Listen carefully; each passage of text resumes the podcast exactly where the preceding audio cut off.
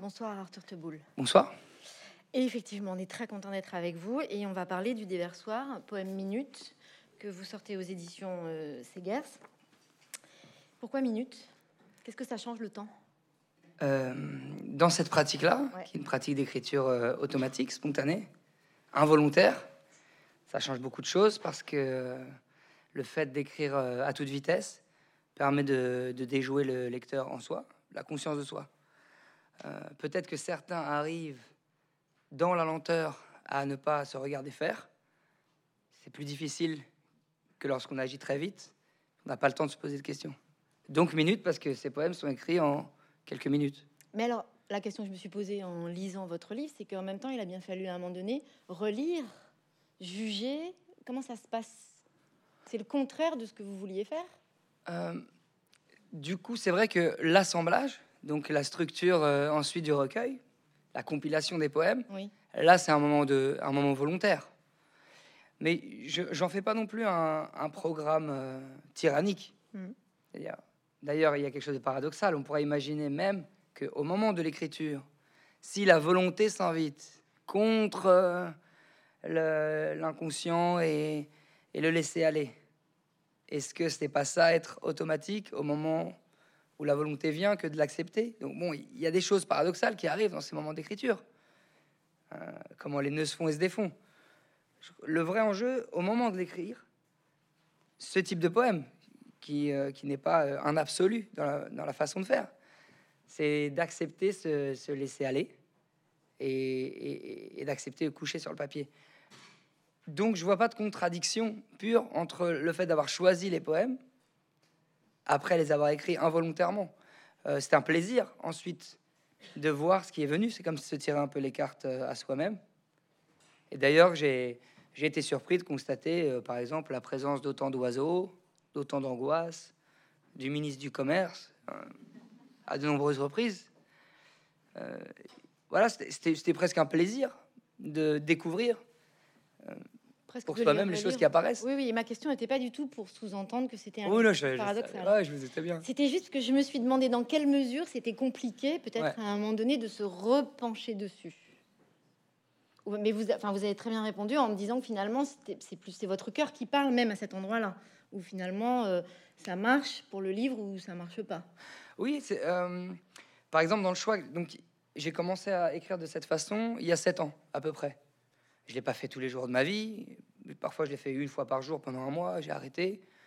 J'ai fait ça beaucoup il y a sept ans, beaucoup pendant le premier confinement, et beaucoup euh, juste avant de, de rendre le livre à mon éditeur, Ouais. parce que je tenais à ce que le livre soit fait de poèmes minutes euh, de maintenant, frais. Donc, on va dire que la moitié du recueil sont des choses que j'ai écrites euh, entre décembre et l'heure limite où il fallait que je rende le texte. C'était important pour moi, mais que j'ai conservé des poèmes d'il y a 7 ans, d'il y a deux, pourquoi, comment je les ai choisis, c'est vrai qu'au fond, euh, il y a une chose qui a un peu guidé quand même euh, le choix, c'est je n'ai pas mis les poèmes les plus ésotériques. Parfois, cette écriture automatique euh, produit des, des choses assez abstraites, voire confuses, très confuses. Parfois, je me le suis autorisé, mais c'est surtout ça que j'ai laissé de côté, quoi. Alors vous avez dit, il y a des éléments qu'on retrouve dans plusieurs textes. Vous avez remarqué que vous avez commencé par la joie, vous finissez par la joie? parce que je la cherche.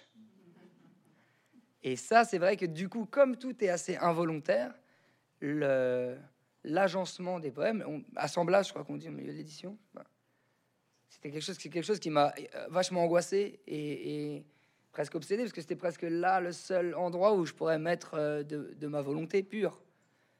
Et je savais pas comment faire. On a une grande table avec tous les poèmes comme ça, pendant des heures, inverser les, les poèmes, voir ceux qui pouvaient aller ensemble et ceux qui se répondaient, mais parfois qui étaient trop proches, donc fallait pas les mettre à côté. ouais.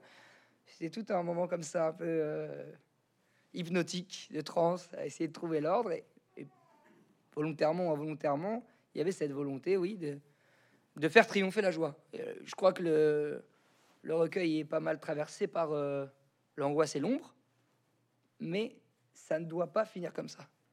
Il- alors pas que, parce qu'il est aussi euh, très joyeux. Il est très ludique ce recueil. Et justement, on associe quand même euh, assez naturellement, et sûrement avec beaucoup d'a priori, la poésie à la mélancolie. Mm. Or, dans votre, dans votre livre, on le voit bien, c'est c'est pas forcément ce qui prime. Euh, vous avez quel rapport avec la mélancolie? Oh, un rapport assez familier.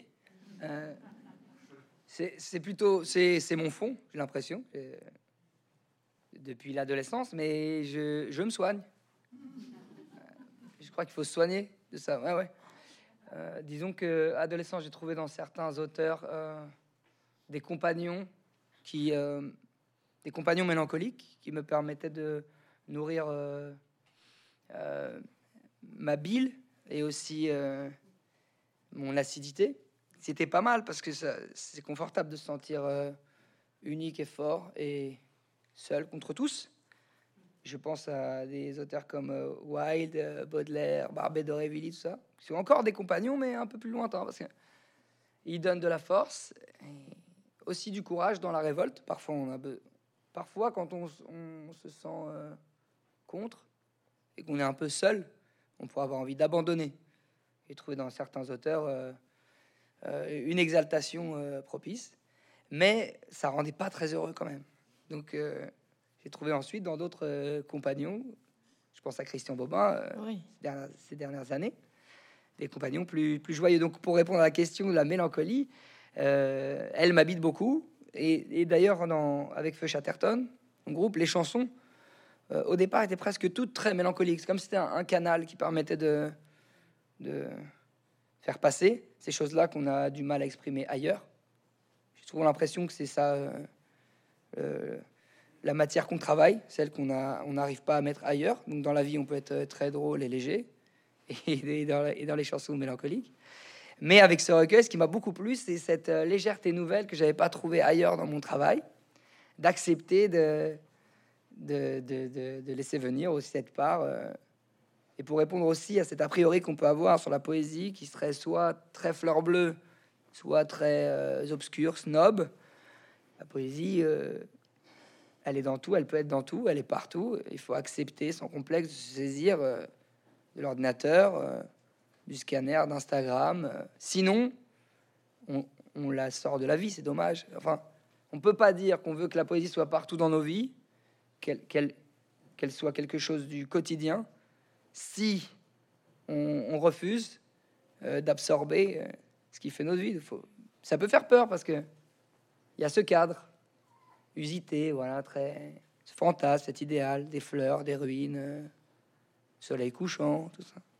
Alors que vous, vous utilisez quand même vraiment alors tout le vocabulaire. Le moins qu'on puisse dire, c'est que pour vous, il n'y a aucun mot qui est interdit en poésie, puisque dedans on trouve les mots euh, building. Enfin, alors il y a, mais il n'y a pas beaucoup de mots à inventer non plus. Donc ça veut dire quoi? Ça veut dire que pour vous, c'est pas le sens qui compte, mais la sonorité? J'aurais du mal à répondre à cette question parce que, comme je le disais, ces poèmes ont été écrits euh, sans volonté, sans. Mais dans Sans- votre vie de ambition. tous les jours, c'est la sonorité qui compte? Ça vous rapproche d'ailleurs du fait de, de le chanter? Hmm, Je je sais pas trop. Je savais pas trop dire. Par exemple, c'est un peu à côté ma réponse, mais euh, il y a le mot agrumiculteur qui est venu. Oui. Je trouvais que c'était un jeu de mots, mais en fait, il existe. Je trouvais ça drôle. Que le mot agrumiculteur existe. C'est un beau mot, non? Il y a aussi euh, un moment un petit aphorisme qui dit euh, veuillez joindre ce papillon à votre règlement. Bravo. et et en fait, on pourrait penser que j'ai inventé cette formule qui, d'ailleurs, est peut-être un peu, comment dire, simple. Ouais. Mais en fait, non, c'est dans un courrier euh, administratif très procédurier. Il est obligatoire de joindre euh, le papillon joint à votre règlement. J'aime bien cette fait que si on est attentif, on peut trouver dans les choses les plus prosaïques aussi des moments un peu euh, poétiques. Donc, pour répondre plus précisément, j'en suis passé par là, mais il y a encore des mots que j'ai peur de mettre dans, dans ma poésie. C'est-à-dire? Bah, je, je mets euh, Bic et Building, ça sonne bien, mais j'ai pas écrit euh, TikTok et Instagram. Je trouve que Instagram est- un mot qui sonne pas très bien. J'ai du mal à l'intégrer. Là, vous avez bien répondu à ma question. Je vous remercie. C'était ouais. clair? Ouais, là, c'est bien là. Ok, super. Euh, Est-ce que la poésie impressionne? Et est-ce que c'est la raison pour laquelle vous démarrez ce livre en, vraiment en accueillant le lecteur, puisque vous prenez le temps de le prendre par la main? Pour l'emmener doucement, lui disant alors voilà comment ça se passe, voilà comment on rentre dans ce livre. Est-ce qu'il y avait une volonté de votre part justement de, de sortir de ce cliché de la poésie qui impressionne?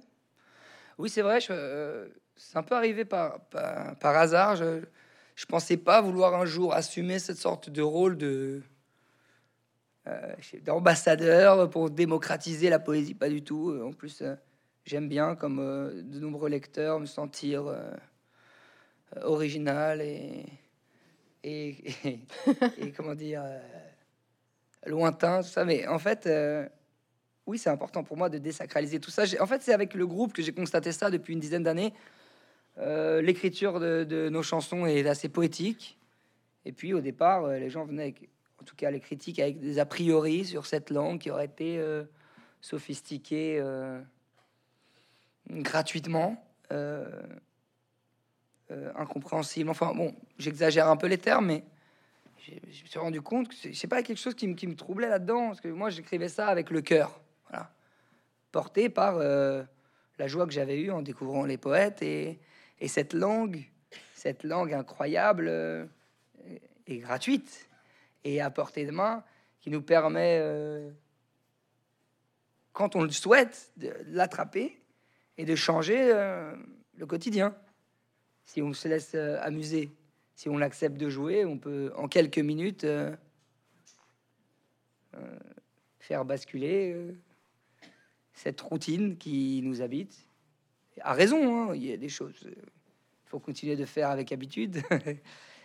Mais ce petit grain là, cette étincelle, euh, je l'ai découverte euh, assez jeune et c'est un plaisir très simple. Et, pendant longtemps, j'ai l'impression qu'on il y avait un soupçon quant à, euh, au moteur de cette expression poétique.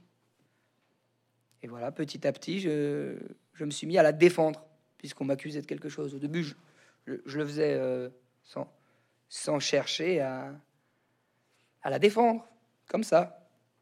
Mais en réaction, euh, voilà, j'ai eu l'impression qu'il fallait que je me batte pour ça, pour elle et pour euh, porter ce message très simple euh, que la poésie peut être partout et que le problème c'est le papier Bible et que le problème c'est de sacraliser et les auteurs et la démarche et que le problème c'est que le mot fait peur alors que nous vivons toujours tous des instants poétiques qui ne sont pas toujours dans les mots et dans les livres d'ailleurs. Vous dites aussi c'est une langue presque frontalière. On passe dans un autre univers où finalement vous mélangez le réel ou en tout cas un langage utilitaire avec quelque chose donc de plus éthéré, de, qui est de l'ordre de l'imaginaire. Il y a un côté matrix de, de monde. Vous avez euh, cette sensation de finalement de trouver une forme d'apaisement dans un univers poétique? C'est la phrase que, j'ai voulu mettre en, exergue de Troxler qui dit Il y a assurément un, autre monde, mais il est dans ce monde.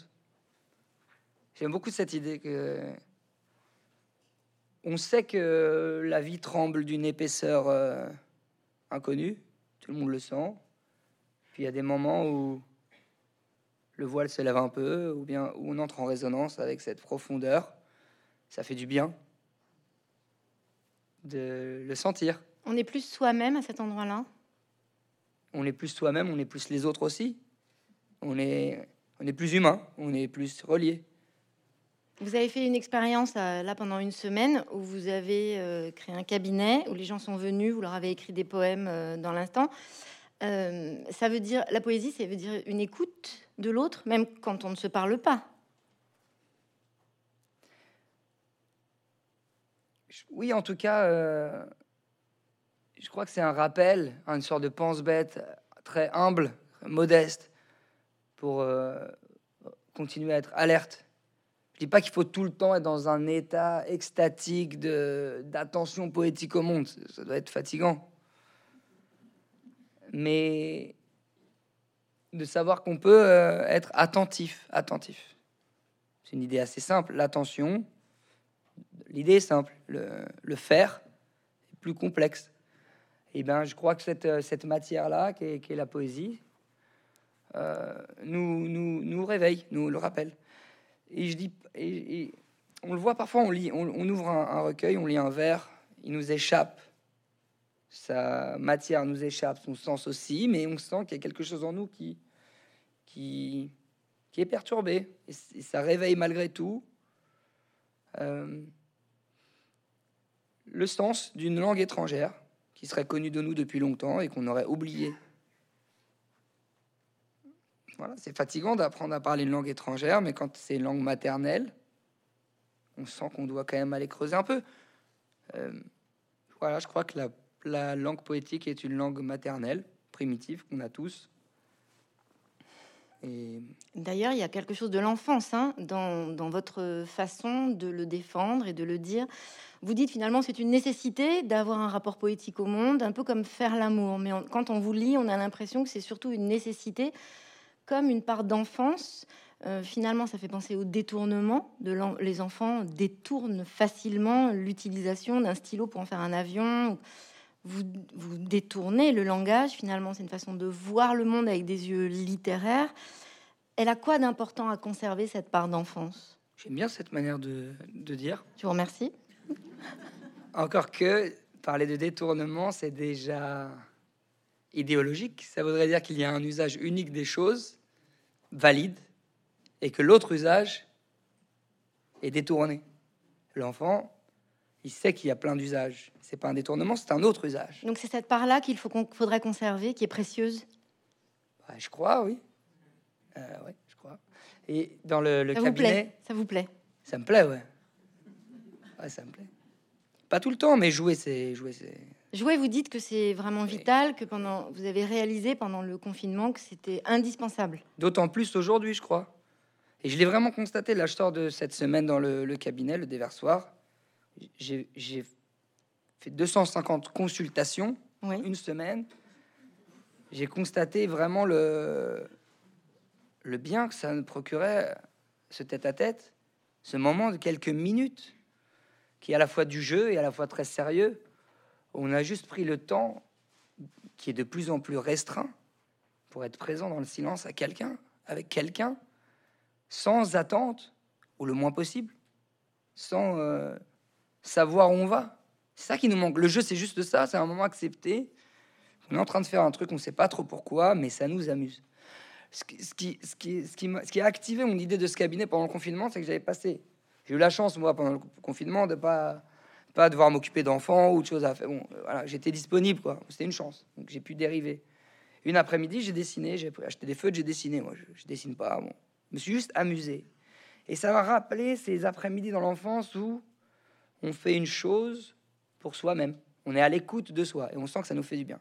Ça passe très vite, ça, parce que même enfant, une fois qu'on le montre à ses parents le dessin, et qui sont euh, émerveillés, contents, surpris, ça y est, on a déjà envie de le faire pour les autres. Après, ça nous quitte plus jamais.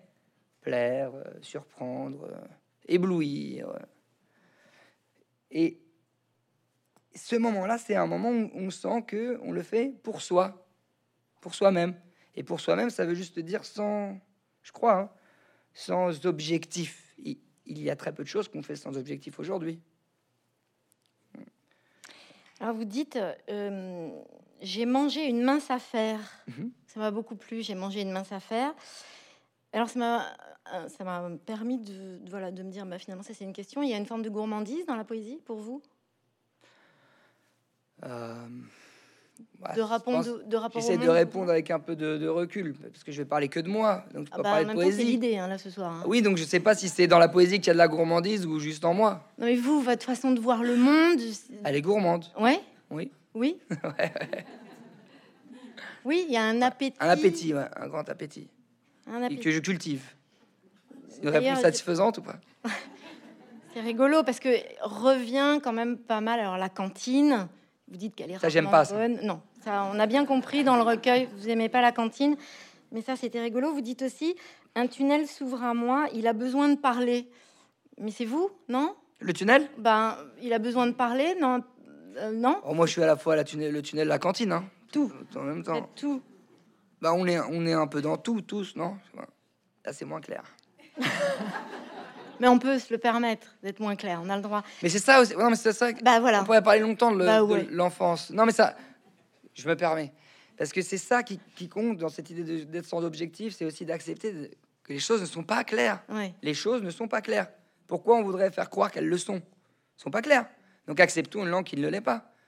Ce qui me plaît beaucoup aussi dans les poètes que j'ai lus, les, les poèmes que j'ai- que j'aime, dans toutes les œuvres que j'aime, que ce soit poétique ou pas, ça peut être de la peinture, c'est une invitation à faire travailler celui qui la reçoit, de toute façon. Donc il y a de l'espace.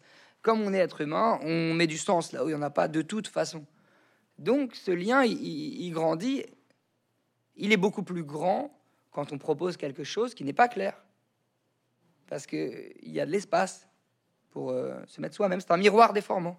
Donc moi, je suis à la fois le tunnel, la cantine, mais je vous propose un miroir de votre tunnel et de votre cantine. Oui, et d'ailleurs, on a vraiment souvent la sensation, quand on, on ferme votre livre, de continuer une forme de, de réflexion naturelle, spontanée, qui n'a pas forcément de sens, mais c'est effectivement très reposant. Ah bah, ça me réjouit parce que vous êtes la première personne à me le dire.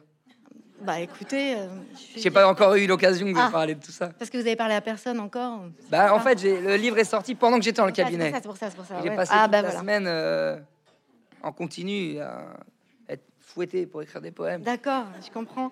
Alors moi j'aime beaucoup aussi euh, un chien ronge une araignée moelleuse de sucre et de poussière. Euh, Ah, vous êtes gourmande Alors oui aussi, mais c'est le mentir vrai d'Aragon? Ouais, bah, ça répond à ce qu'on disait, cette histoire de clarté, pas très claire, de, de fausse, enfin de, oui, de vérité fausse. euh. Mais alors, j'essaye de Alors, pourquoi ce serait plus le mentir vrai dans l'araignée de sucre qui est mangée par le chien Oui, que dans le tunnel qui parle. C'est vrai. Non, mais parce qu'il me fallait des exemples en fait. euh, mais Parce que vous êtes gourmande. Bah, voilà, ça nous fait un point commun. Euh, Il y a aussi ce qu'on s'autorise à espérer prend racine quelque part. Euh, alors, ça, c'est une question quand même qui m'intrigue beaucoup. Bon, d'abord, c'est très beau, je vous le dis. Euh, dans votre livre, vous dites 98 poèmes, mais moi j'ai compté, il y en a beaucoup plus. Je voulais Euh, savoir qui allait compter. Bah, c'est moi. C'est moi. Je lève pas trop parce que j'ai un micro qui est collé, mais euh, c'est moi qui ai. Alors que quoi Pourquoi Qu'est-ce qui se passe? Il y en a qui sont pas des poèmes. Alors là, pour le coup, j'ai une réponse extrêmement claire. Alors je vous écoute. Il y a 98 poèmes minutes. Le reste n'est pas minutes. Pas Le mal. reste, c'est euh, 13 aphorismes, si je me trompe pas. J'ai oublié, j'avais fait des super comptes, ça, ça faisait des chiffres incroyables. D'accord. Et pourquoi Alors, les pages noires et blanches, il y a quelque chose de, de l'ordre du, du dandysme, d'une forme d'élégance? Bon, après, Segers aussi, ils sont, ils sont forts, hein, c'est beau, c'est des beaux livres. Ouais, on- ouais. Mais ce choix du noir-blanc, Bah ça, ouais, ça c'est un choix purement euh, charnel, euh, sensuel, physique. Oui. Un livre, c'est ça. oui. Pour ça aussi que la relation avec Antoine Caro chez Segers, l'éditeur chez, chez Segers, qui, avec qui on, travaille depuis longtemps, on, a discuté pendant un an à peu près. Mais très vite, on a, su qu'on on voyait les choses à peu près de la même façon. C'est-à-dire qu'un livre, c'était aussi quelque chose de, sensuel, de, beau, quoi. Et donc, on a discuté de ces choses-là. Les aphorismes ponctuent le, recueil euh, avec cette couleur noire. Il n'y a pas une grande réflexion derrière, simplement un goût pour le, le rythme et, et c'est ça le mot? Bah non, mais du coup, c'est parfait parce que c'est là où je vous attendais un peu au tournant quand même. Il y a du rythme, il y a. C'est une musique, votre livre. Dans ce livre, vous écrivez en disant que vous avez subi une déflagration avec la poésie à 15 ans et que vous êtes arrivé tout d'un coup à Feu Chatterton et que ça, c'est une histoire longue et invraisemblable. Bah laquelle? C'est question piège. Non laquelle? Bah, euh, je, bah, je me suis retrouvé assis à côté de Sébastien Wolf le premier jour de première.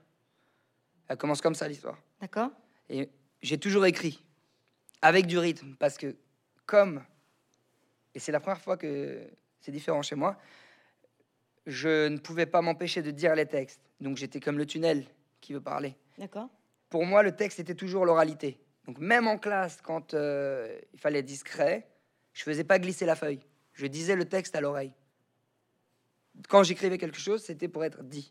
Il y avait cette histoire de rythme parce que quand on dit quelque chose sans musique et à nu, il faut du rythme. Pour, euh, tenir l'auditeur, enfin, je crois, ce que je croyais à l'époque. Et donc, euh, je disais des textes en classe. Je pensais pas du tout devenir chanteur. J'ai des kystes de cordes vocales, je chantais pas, je suis asthmatique, j'ai jamais fait de musique. Mais, mais ce qu'on s'autorise à espérer prend racine quelque part. Alors, juste, j'ai mis longtemps à, assumer ce rêve. J'adorais les chansonniers. Je suis beaucoup venu à la poésie et à la littérature par les chansonniers. Brassens, Brel, Barbara, Gainsbourg, Bachung. Au fond, c'est ce que j'avais envie de faire. Mais sur le papier, euh, c'était pas possible. Quelle est la place de la voix dans la poésie? Questions très puissantes. Je vous remercie. Je prends comme un compliment, je décide du coup. Un compliment, hein. ça. Euh, non, j'étais en train de penser au fait que beaucoup de gens qui vont lire ce recueil connaissent déjà ma, mon phrasé et ma voix. Donc c'est un peu triché, parce qu'ils l'entendront. Or, euh, ce que je trouve vraiment... Euh, enfin, c'est pas triché, c'est comme ça. Mais ce que je trouve incroyable quand je lis Aragon ou, Céline ou... Enfin, ou même, même Fante traduit, c'est que chez un grand auteur, on entend la voix dans le silence. C'est incroyable parce que un enregistrement sonore dépend quand même d'une technique datée, qu'on le veuille ou non. Donc, euh, quelque chose va vieillir.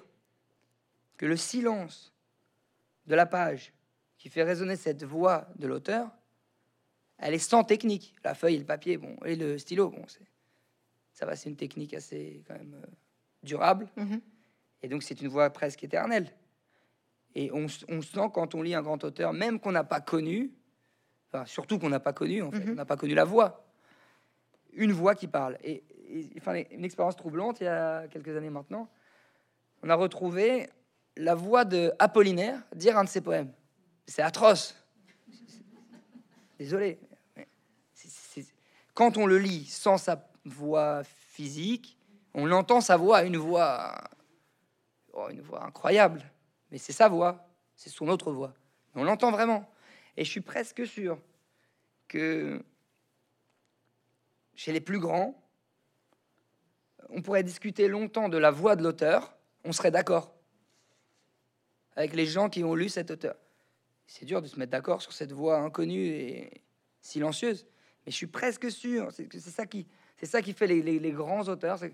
En peinture aussi, hein quelque chose transparaît de, leur identité, de leur âme, qui est si clair, si puissant, finalement, on peut être à peu près tous. Euh, on pourrait en faire un portrait robot qui serait ressemblant. Vous citez beaucoup d'auteurs, et puis bon, Gainsbourg, on y pense alors euh, vraiment. Ah, là aussi dans le texte? Ah, Vraiment. Et puis Boris Vian aussi, parce que finalement, Boris Vian chante. Donc, enfin, voilà. Mais moi, j'ai pensé aussi à Georges Langelan, et en fait à une écriture plus fantastique. Et je pense à un poème en particulier euh, sur les nouveau-nés, qui m'a fait penser à une nouvelle de Georges Langeman, euh, pardon, qui s'appelle Récession, qui est une histoire euh, incroyable en fait d'un monsieur qui est en train de vieillir et puis il se rend compte que enfin le temps passe, le temps passe. En fait, il est en train de naître. Donc, il raconte ce qui se passe avant de naître vie Donc, oui, il y a quelque chose comme ça qui est de l'ordre, bah, encore une fois, du mentir vrai. Est-ce que la littérature fantastique a une place dans votre, dans votre écriture, Arthur Teboul? Non. Du tout. non. Mais elle pourrait? Oui, mais je. Mais vous, mais non. Pas, je suis pas, arrivé encore. Et Saint-Exupéry, le Petit Prince? Je, je vais pas vous décevoir, mais non, pas tant. Ouais, je l'ai lu. Ah non, mais me décevez pas. Dites-moi la vérité. Voilà. Le mentir vrai Oui.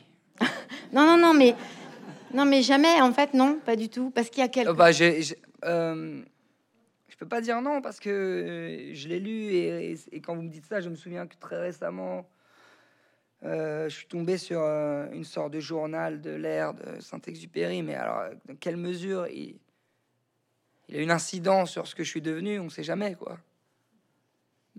Mais cette recherche de de l'enfance, c'est ça? Oui. J'adore la, la dédicace au tout début du, du Petit Prince. Oui. Je me souviens pas exactement, mais il dit à, mon ami, euh, machin. Et après, il dit non, excusez, excusez-moi. je vais dédicacer ce livre à mon ami machin enfant. je, je, le dis très mal, mais relisez ces quelques lignes. Très émouvant parce qu'il s'adresse aux enfants qui liraient le livre en s'excusant auprès d'eux d'avoir dédicacé son livre à son ami adulte.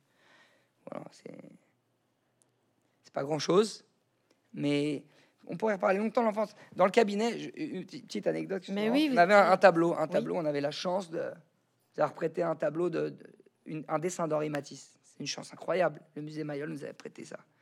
Les gens venaient et gratuitement, on passe quelques minutes en présence d'un chef-d'œuvre. Bon. Et, c'est vrai que certaines personnes disaient, bah, il dessine comme un enfant. Et je suis retombé tout à l'heure sur euh, une, phrase de Picasso euh, où, il est assez prétentieux, orgueilleux, mais qui, résume. Il dit J'ai mis quatre ans à, peindre comme euh, Raphaël et toute ma vie à peindre comme un enfant. Et ça, je l'ai vu tout à l'heure, ça a résonné, mais à un moment, on dit Oui, il a peint comme un enfant. Mais pour un enfant, c'est facile de peindre comme un enfant. Pour un adulte, c'est un exploit. Ça, c'est la part qu'on a oubliée. Peut-être qu'on l'a pas oublié, mais un vous, vous l'avez pas oublié, ça c'est sûr. Vous avez non, personne. Là, Je pense qu'on peut, on, la réactive. Après, parfois, ça fait peur. Ouais, ça fait peur ou c'est mal jugé aussi. Est-ce qu'il y a quelque chose de l'ordre de l'a priori à partir du moment où on défend l'idée de garder une part d'enfance? Peut-être. C'est vrai que je parlais de sentir une sorte de responsabilité étrange. C'est un peu bizarre de mettre le costume de celui qui va mm. défendre la, la désacralisation de la poésie. Mais c'est vrai que peut-être, du fait que je me sens une immense chance en tant qu'artiste depuis dix ans d'avoir une très grande liberté, peut-être que je ressens le besoin de la fonction de, du, du poète. C'est dur hein, de dire ça. Ouais, c'est dur. Je comprends, je comprends. Mais je suis avec vous. Bon, en tout cas, la fonction du musicien, de, de l'artiste, la fonction citoyenne, la fonction dans la cité, c'est puisqu'on lui a laissé le temps à lui de d'errer un peu, de, de dériver, alors il faut qu'il faut qu'il soit généreux. C'est sa fonction de rappel, peut-être. Je crois en ce truc. Vous avez un peu euh, botté en touche ma question tout à l'heure quand je vous ai demandé l'histoire invraisemblable de ah Parce qu'on était au lycée, donc euh, vous êtes sur le banc de l'école, on a compris. Puis après, vous me dites, bah, j'avais pas la voix pour. Qu'est-ce qui s'est passé? Comment ça se fait qu'à un moment donné, vous y êtes allé quand même? Bah, ça, c'est.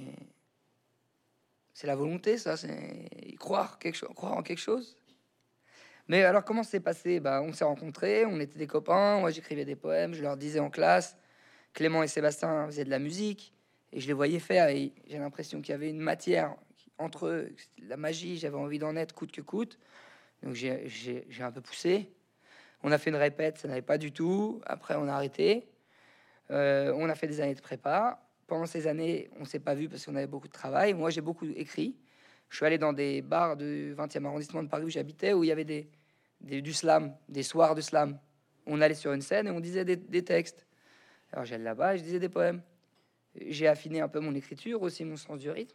À la fin de la prépa, on est entré dans des écoles euh, différentes. On, on s'est retrouvés pour une fête, quelque chose comme ça.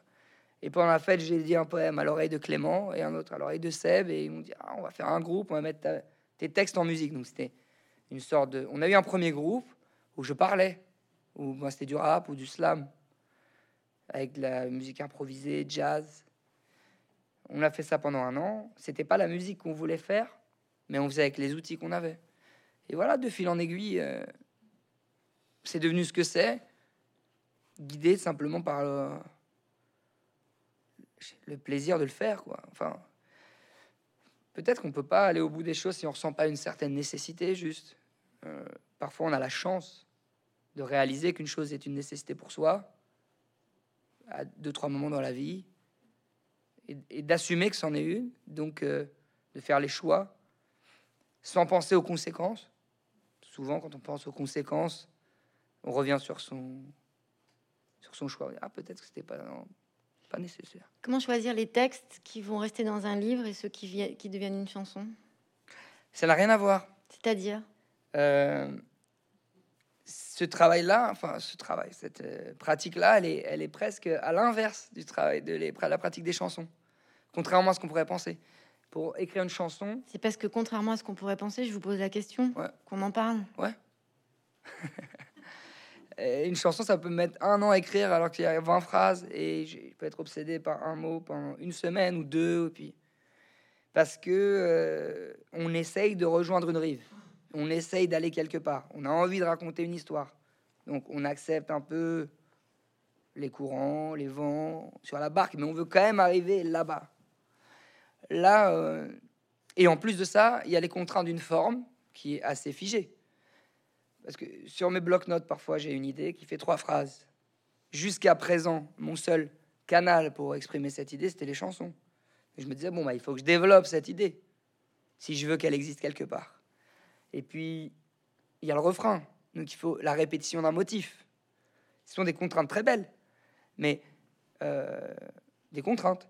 Et donc, cette manière d'écrire là, elle est, elle est, elle est, elle est sophistiquée, mentale, fatigante, très longue.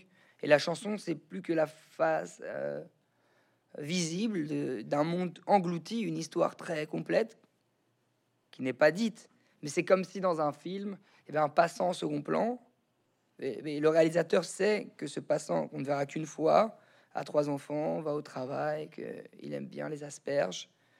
Et en fait, sa manière de passer du coup dans le regard dans l'écran, c'est plus du tout la même manière qu'un inconnu. Euh, les chansons, c'est ça. Je pense que c'est pour ça qu'elles ont une certaine épaisseur.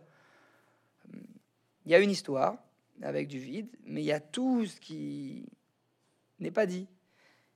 Et cette forme-là, finalement sans forme, c'est-à-dire euh, il y a des choses qui se tiennent en trois mots, des choses qui se tiennent en dix lignes, des choses qui se tiennent. Euh, ben, on peut les dire comme ça, telles quelles. Vous écrivez résister à l'emploi utilitaire de la parole. C'est un acte résistant? Euh, Oui. Humblement, hein, très humblement. De toute façon, je crois qu'aujourd'hui, c'est bizarre de dire ça sur une scène avec des lumières et tout. Euh. J'allais dire, aujourd'hui, l'humilité, c'est déjà une forme de résistance je suis pas le plus mieux placé pour parler, c'est vrai. Donc je vais essayer d'éviter ce piège. Euh, oui, c'est un acte de résistance, mais douce, très douce. Oui, il y a beaucoup de douceur. Pardon, je vous interromps juste pour vous dire. Il y a énormément de douceur. On le voit bien même dans vos premières pages. Vous, vous, accueillez le lecteur avec une grande douceur. Pardon, je vous interromps. Bah, c'est gentil. Euh, j'ai trouvé ça à la lecture de Christian Bobin qui m'a qui m'a rempli rempli de force et, et de joie et de lumière son petit livre qui s'appelle euh, euh, Le plâtrier siffleur, qui est une sorte de court texte d'une quinzaine de pages sur qu'est-ce que c'est que habiter poétiquement le monde. C'est par ce livre que j'ai rencontré Christian Bobin. Et, rien qu'avec ces on parlait de la présence d'un auteur dans ses lignes. et rien que par ces quelques pages, je sentais le, un être qui arrivait à résister de toutes ses forces, mais dans le calme, euh, au travers de notre monde, comme un arbre qui pousse ses racines. Et c'est très impressionnant de qu'une parole comme la sienne, là on peut parler d'humilité, là on peut parler de, de lenteur, là on peut parler de calme, arrive à pousser et à exister dans notre monde et ça m'a donné beaucoup de, de, force et de confiance euh, dans la possibilité de résister euh, avec le moins de violence possible. Vous le faites avec beaucoup de talent. Vous dites aussi élargir le réel. Qu'est-ce qui vous gêne dans le réel? Bah rien. Euh, si plein de choses. Mais on pourrait vouloir l'élargir sans que rien nous gêne, juste pour voir. ça, ça vous laisse. Euh. ça, c'était bien envoyé. Euh, est-ce que ça va être ma dernière question, malheureusement En tout cas, je veux dire, je veux l'élargir, pas le fuir. On peut pas le fuir. C'est pas la même chose. On est d'accord. Donc cette résistance, c'est aussi une nourriture pour aller chercher férocement la joie, la lumière. Voilà, faut faut aller la chercher. Il y a plein de choses qui nous font tomber toute la journée, qui nous le doute, la critique, ce qu'il faut faire.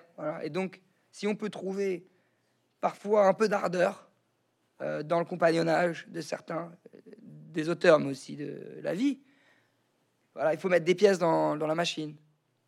C'est manière un peu consumériste de le dire.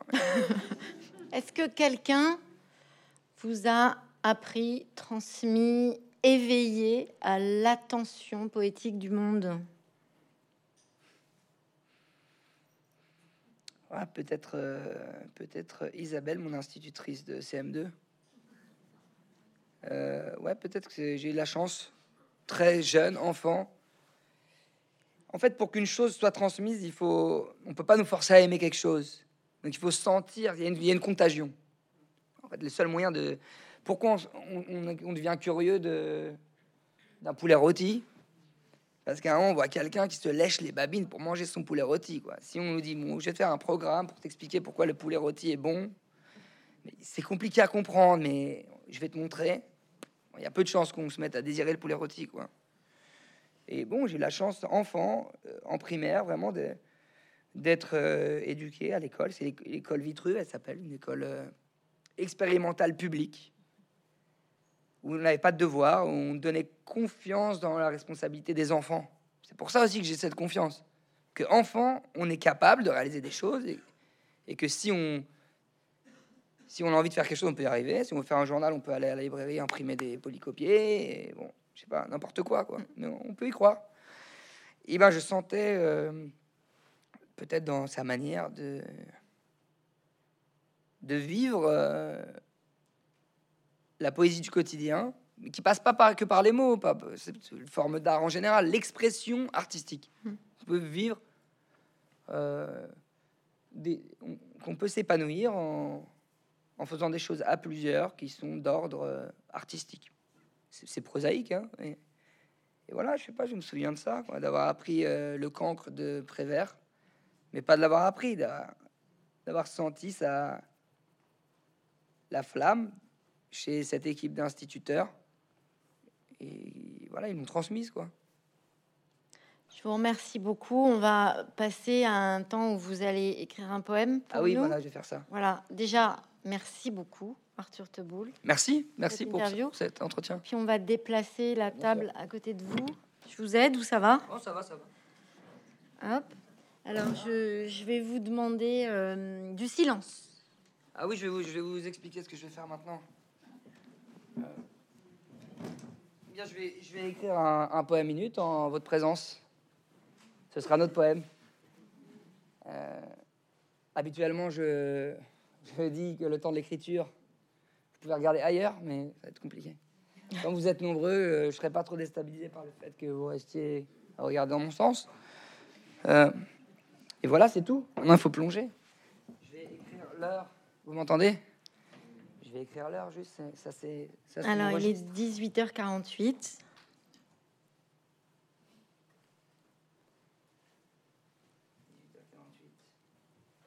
Ah, il s'agit de commencer maintenant. Bon, ça va prendre quelques minutes. Faire l'expérience d'un silence collectif où chacun peut-être rentrera en lui-même ou en l'autre. Je vais commencer, si vous voulez bien.